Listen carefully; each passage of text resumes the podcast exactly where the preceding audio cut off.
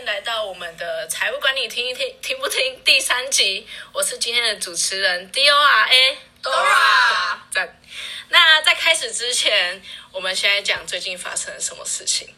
那最近好像因为好像要下雨，最近飞蚁好像有点多。那关于飞蚁的故事，我们我们的组员有一个受灾户，一个蛮大的受灾户。那我们来让他就是说明一下当天的情况是如何。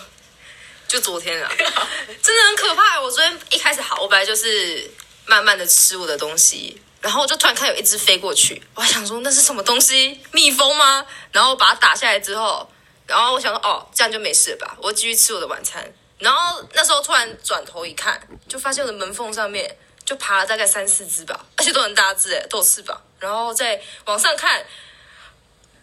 不能讲脏话。再往上看，冷气冷气口那边又同时又钻出三四只，想说发生什么事情？然后那时候我我就开始打嘛，我就一直打一直打。然后我偶然之中转头看我的窗户，就发现窗外是什么东西？就是我外面有放一个什么植物箱，然后植物箱上面就全部粘满了非遗。我想说怎么办？怎么办？我要救他们吗？我的仙人掌，而且仙人掌长大之后可以卖到一千八，会升值哎！原本只有卖六百。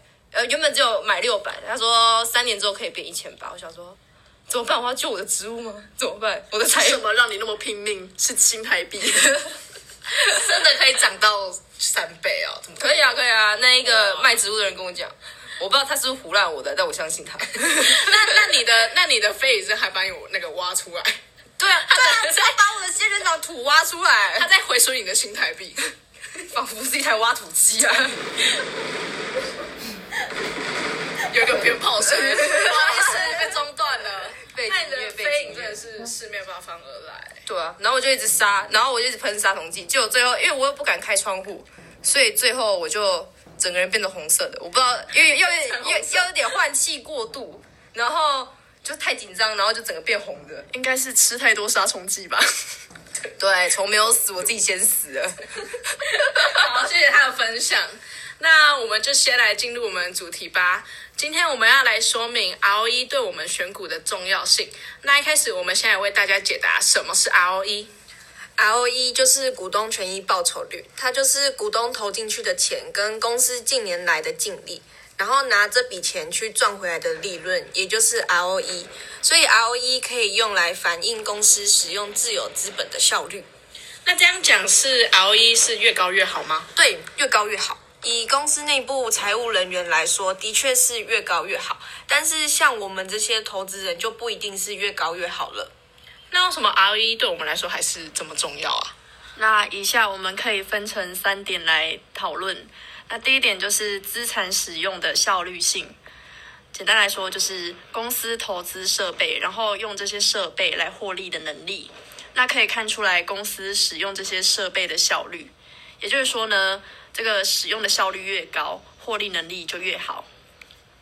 那所以是设备是越买越多就越好吗？呃，当然没有啊，因为还会造成可能闲置资产的问题。那我们第二点就是财务杠杆度，具体来说就是公司借了多少钱。那 ROE 很高呢，也要小心，就是因为有可能是借了很多钱，那投资人可能要谨慎评估一下风险。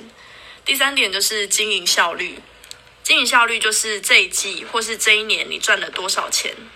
那你不能只 focus 在你这一年的辉煌，你可能要往前看看收入是不是稳定成长的，并不是看到很高的 ROE 就哇好开心，然后冲进去。